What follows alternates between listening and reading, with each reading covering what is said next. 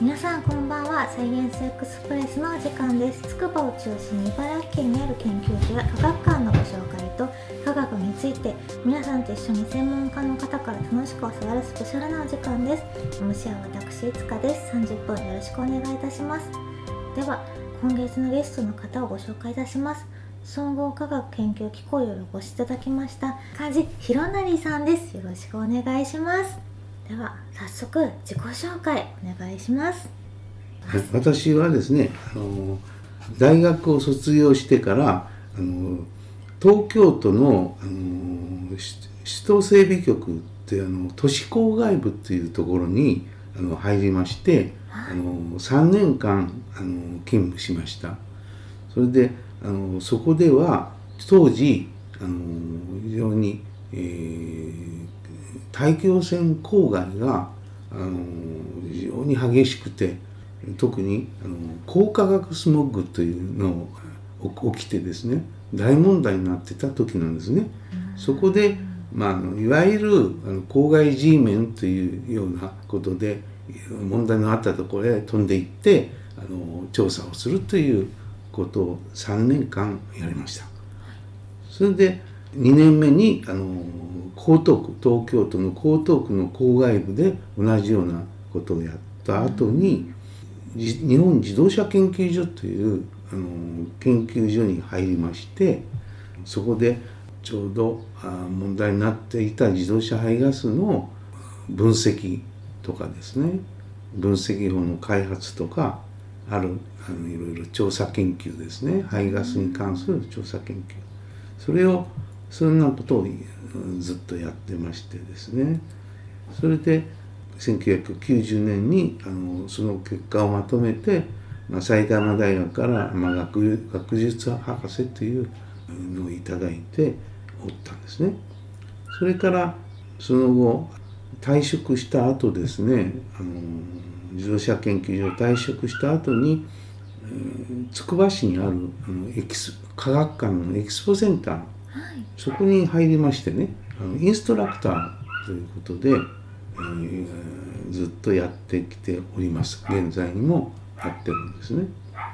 でその間にあの、えー、まあ、3つぐらいの大学のあの非常勤講師でね講義をしまししましてそれからあのつくば市に住んでおるんですが、はい、そのつくば市のあの小小学校の理科の先生を補助する理科支援員それを、まあ、2年間やりましてね。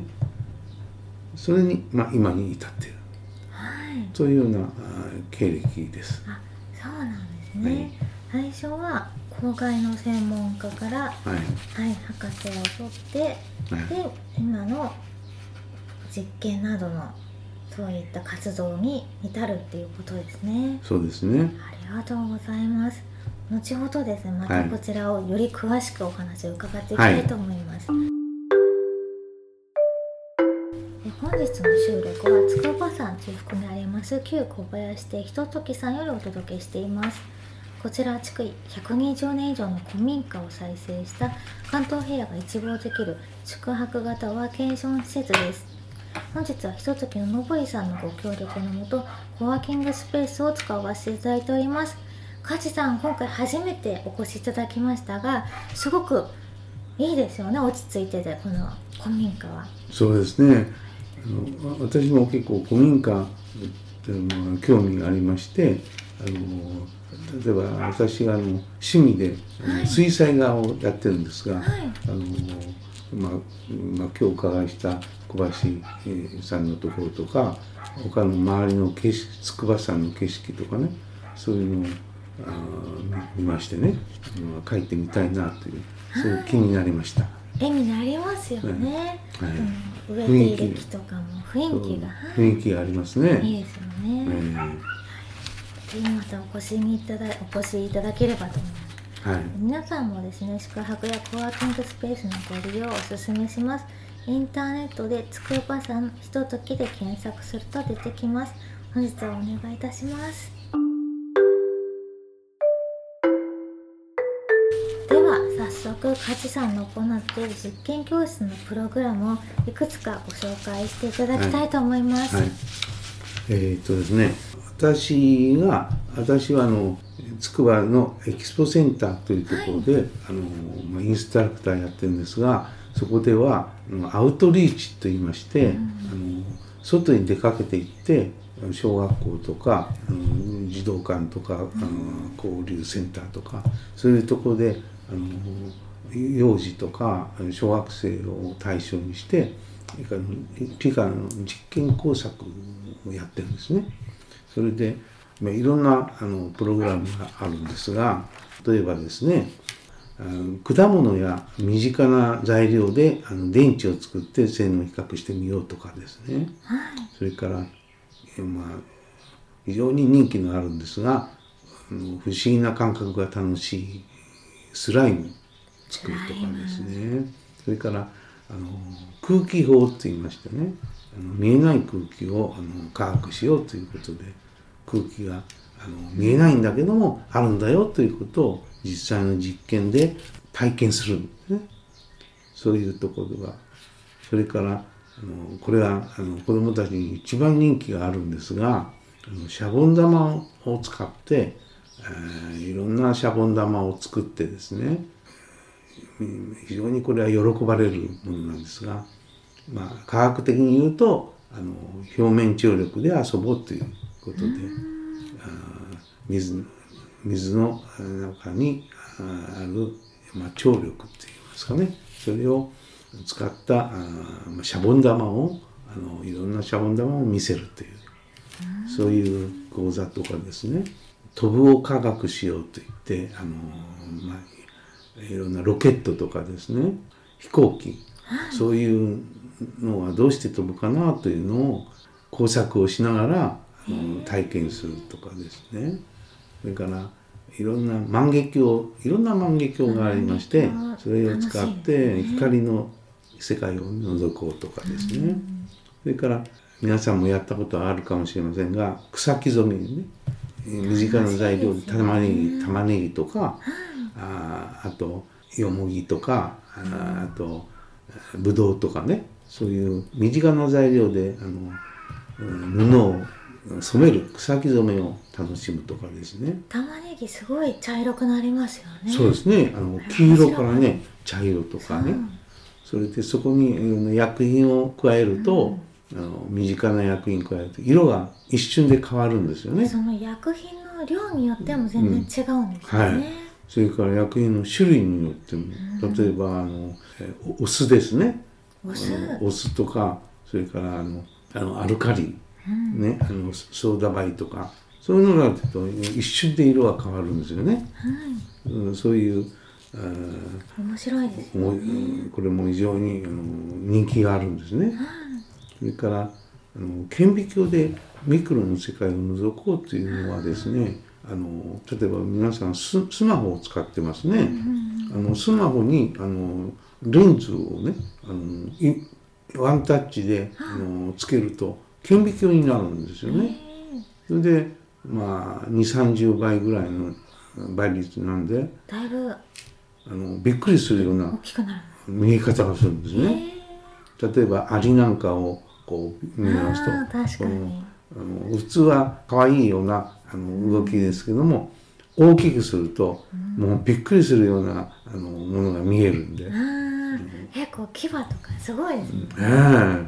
うん、見え方が全然違うんですよね。そういうあとあのですね光学顕微鏡であのミジンコなんかを見るとその非常にあの動きがね動く動くしあの形がびっくりするような普通に見るのと大きくすると見え方が全然違うんでね。びっくりします。肉眼で見れます？あ、何がですか？ミジンコ。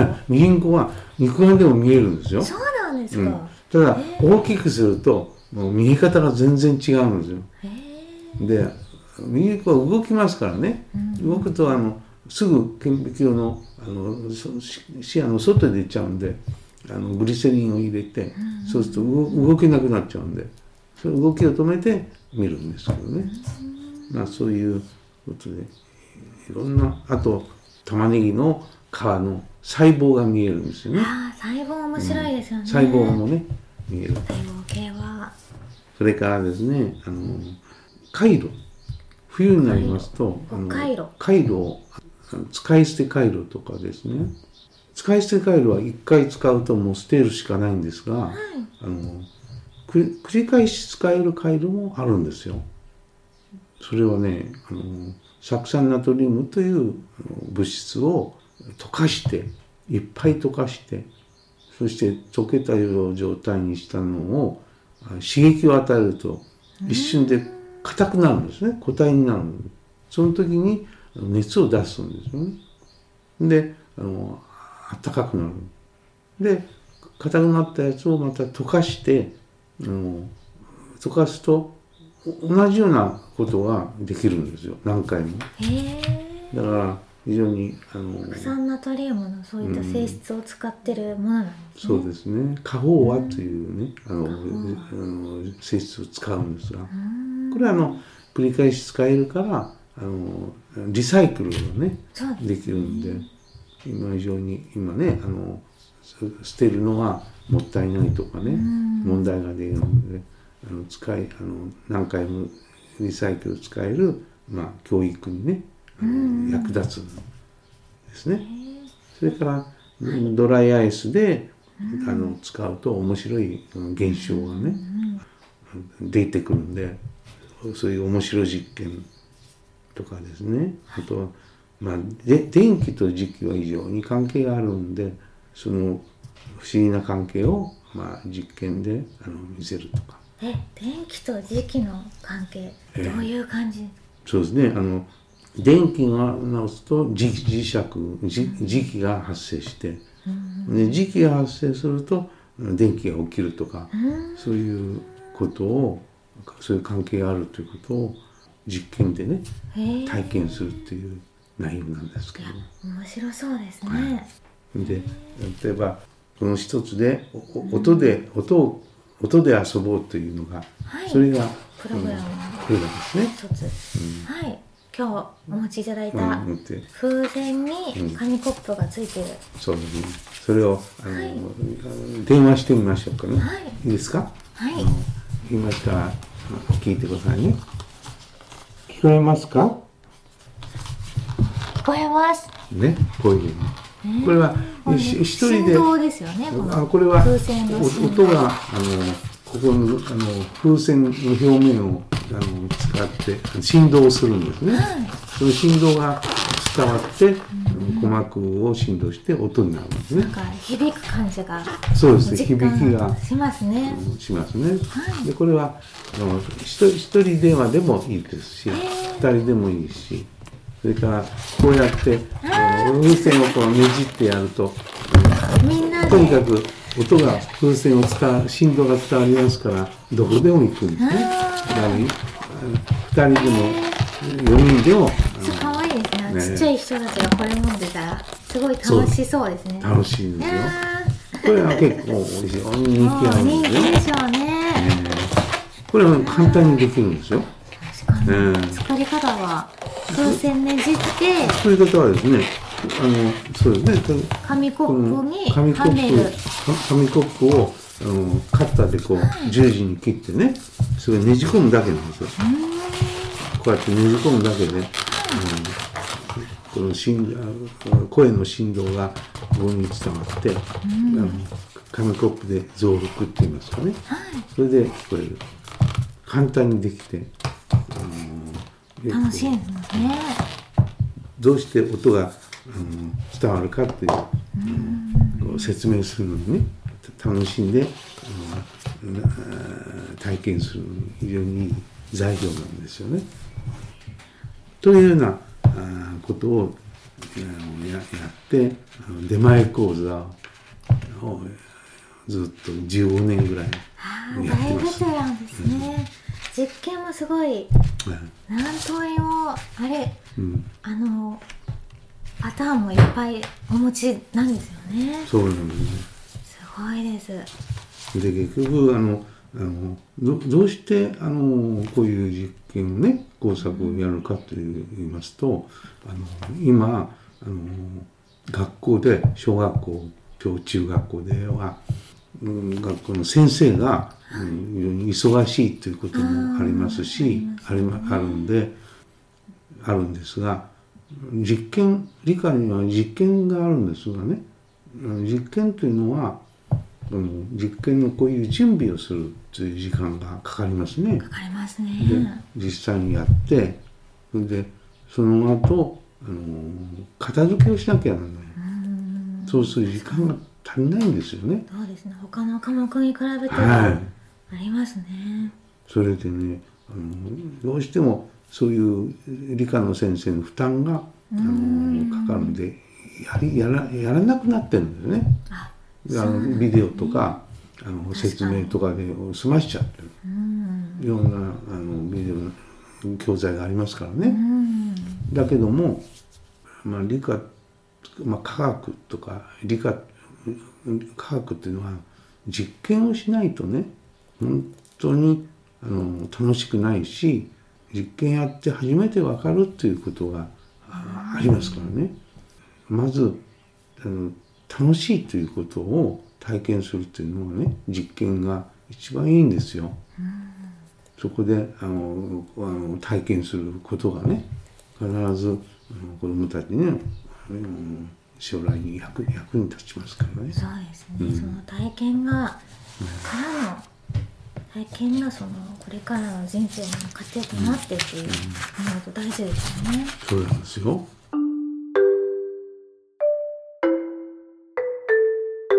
実験教室を行う上でえー心がけてありますか、えー2つね。わ私15年間やってきましていろんなことがありましたけども僕の体験から非常に大事だなっていうのがいくつかありますが特にあの大事だなっていうの2つねあの、はい。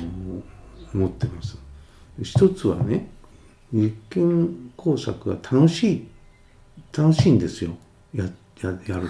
その楽しむ楽しいものにするためにはやっぱりねあの説明が大事なんですね。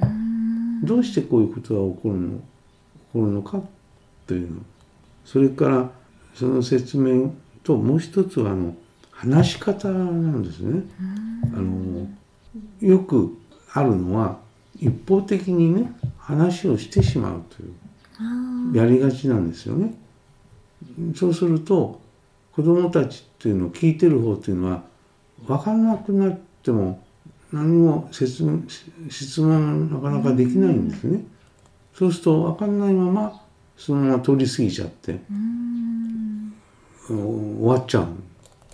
そうするとお面白くなくなっちゃうんですよね。そうですねだからあの話をする時に話し方の工夫っていうのがねとても大事なんですよ。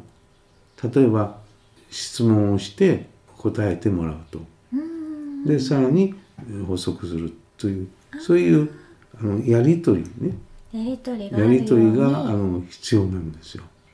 一方的にこれこういうものだからねっていうんじゃなくて,、これはどうしてこうだと思うみたいなの聞いて、で返事をもらってでそれに答えてみたいなやり取りね。が生まれるようにこういった心がけですね。そうですね。あの説明の仕方もね、はい。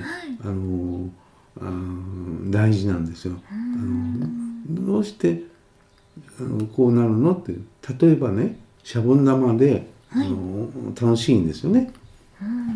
そうそうどうしてシャボン玉は丸くなるのかというあそういうことを問いかけるんですね。そうすると、まあ、いろんな答えが出てくるんですけどもそこで聞いてあの実はねとかねそういうことを言ってせ説明するんだけどその説明が難しい説明になりがちなんですよね。あそうなんですよね。あの一番よくあるのが、まあ、表面張力だよっって言てってしまえば言ってしまう早いんですけど、うんそれで分かるか分かるかというとと分からないんですよ分。かんないですよね。大体表面張力っていうのはどういうことかっていうのを小学生では無理なんですよね。うんだけどもそういう現象は起こってると。うんそれをどういうふうにうん説明するかっていうのが大事なんですけどうん。難しいんですけどもそうですねあの例え話でねうん。するとか。はい。それとかみんなが体験するようなことに関係づけてあの説明するとかね。うん。例えばみんな寒くなるとどうなるどんな格好をするっていうふうに言うんですよ。うん。そうするとこういうふうになるのねって。あ言って、ー。ね、寒いとおお寒いって。言ってなるべく寒いところを少なくしようっていう。はい。だから体をキューってキューッとね、はい。小さくする。その自然にも同じようなことが起きて、そういう力が起きるうん。それは縮こまる小さくなることだよっていう。だから小さくななる表面がね小さくなる一番小さくなるか形があ丸なんだよっていうような説明をするんですよね。あの例えばですよ。で他のいろんなものがある時にできるだけ分かりやすい言い方であの反応をね見ながらやりとり話しかけ方を工夫するということ。それが一つ大事なことだと。もう一つはねやっぱりね事故が絶対起きないように気をつけるということそうですよね。怪我というのがあるともういろんな問題が起きますしね。絶対ねしちゃうそういうことを心がけている二つのことです。大事ですね事故が起こさないように。はい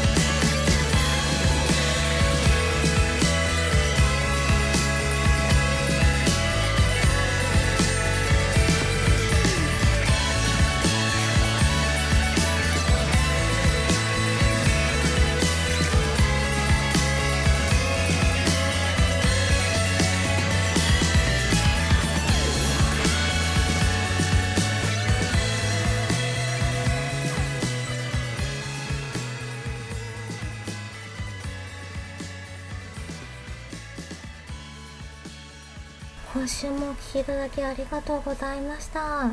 とっても梶さんのお話本当にですね私が本当聞いてためになったというかすごい私もですね実験教室数は少ないですけれどいくつか何回か家族やってきましてやっぱ伝え方の難しさより分かりやすく伝えようとすることの難しさをすごく日々感じていたのでどうやったら分かるかなっていつも考えていたのでやっぱり工夫に工夫してってすごく考えて考えてされているんだなっていうのがすごく心に残って私もこれからですね。自分の活動だったり実験教室する時はもっと考えて頑張ろうと思いました。また来週も梶さんにお話し続き伺いますので是非また来週もお聴きください。ありがとうございます。サイエンスエクスプレスは文化ネットの提供でお届けしています。